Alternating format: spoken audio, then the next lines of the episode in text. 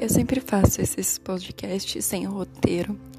E olha que eu sou a pessoa que mais gosta de um roteiro, de um planejamento. Então, por isso eles nunca saem perfeitos, ou talvez como eu gostaria. Mas eles saem com aquilo que eu realmente estou sentindo e pensando. Porque eu não tenho muito esse filtro que talvez eu colocaria se eu tivesse seguindo um roteiro. E hoje o que eu queria falar um pouco é como mudar as perspectivas.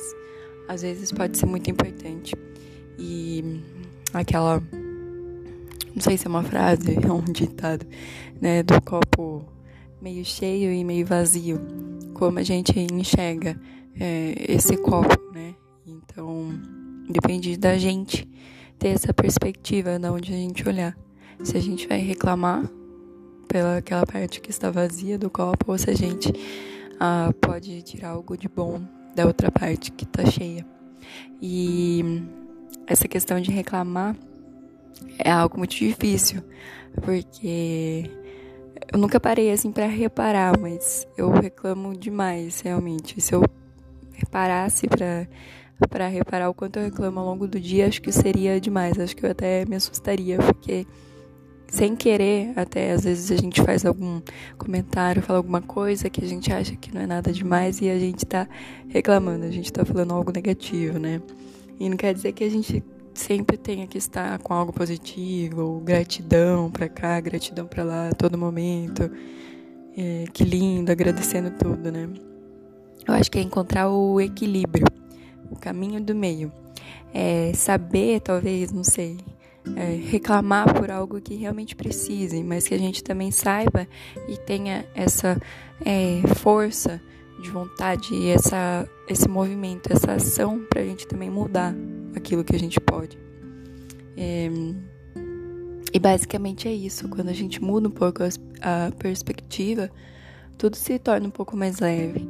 Então eu reclamava basicamente de tudo, ainda tô no, nesse caminho, mas é uma música muito alta no carro, eu já tava reclamando. É, porque eu já entro naquela ideia de que, ah, não, não consigo, tá muito movimentado, muito agitado. E aí entra a questão de que é exatamente o oposto, né? A paz, ela tem que estar tá dentro de mim. Então, não vai ser uma música que vai me atrapalhar isso. Então, se eu conseguir realmente estar tá naquele momento presente, às vezes eu nem escuto essa música.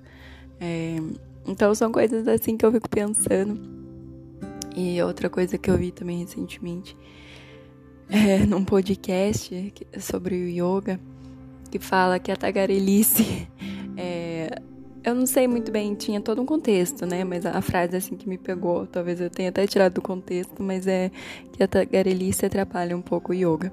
Então ele, na verdade, estava falando o quão importante é o silêncio também. É, e o silêncio no sentido de silenciar a nossa mente. Não de, ah, tem que estar tudo silêncio, né? Igual eu tava falando exemplo da música e tudo mais. Mas de silenciar a nossa mente.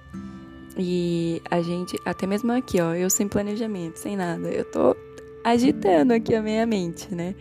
Então, o quão é importante silenciar a nossa mente, estar conosco mesmo, sem essas variações, né, que a mente está sempre pensando para cá, para lá sem essa agitação. O como é importante isso. E aí que entra as várias ferramentas que existem hoje em dia, né? na questão do autoconhecimento, as várias ferramentas que nós podemos fazer para trazer essa quietude para nossa mente.